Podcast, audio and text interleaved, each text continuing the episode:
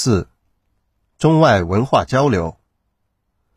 佛教东传中国，概况：东汉到北朝，中亚天竺的高僧来华，将佛经翻译成为汉文。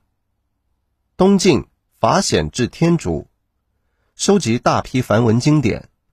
唐朝高僧玄奘前往天竺取经，成为公认的佛学大师。影响。伴随佛教东传而来的异域文化，对中国产生了深远的影响。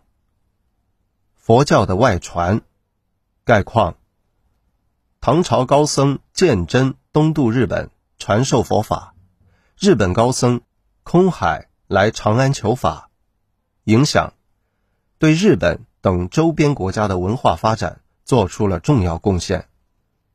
其他文化交流，唐都长安。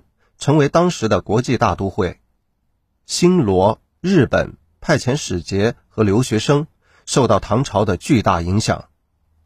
唐后期，不少西亚商人在广州、泉州等港口城市定居。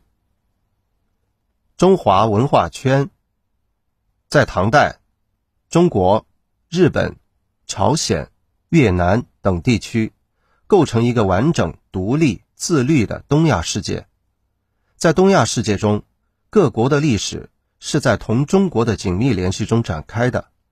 此文化圈的各种文化深受中国的影响。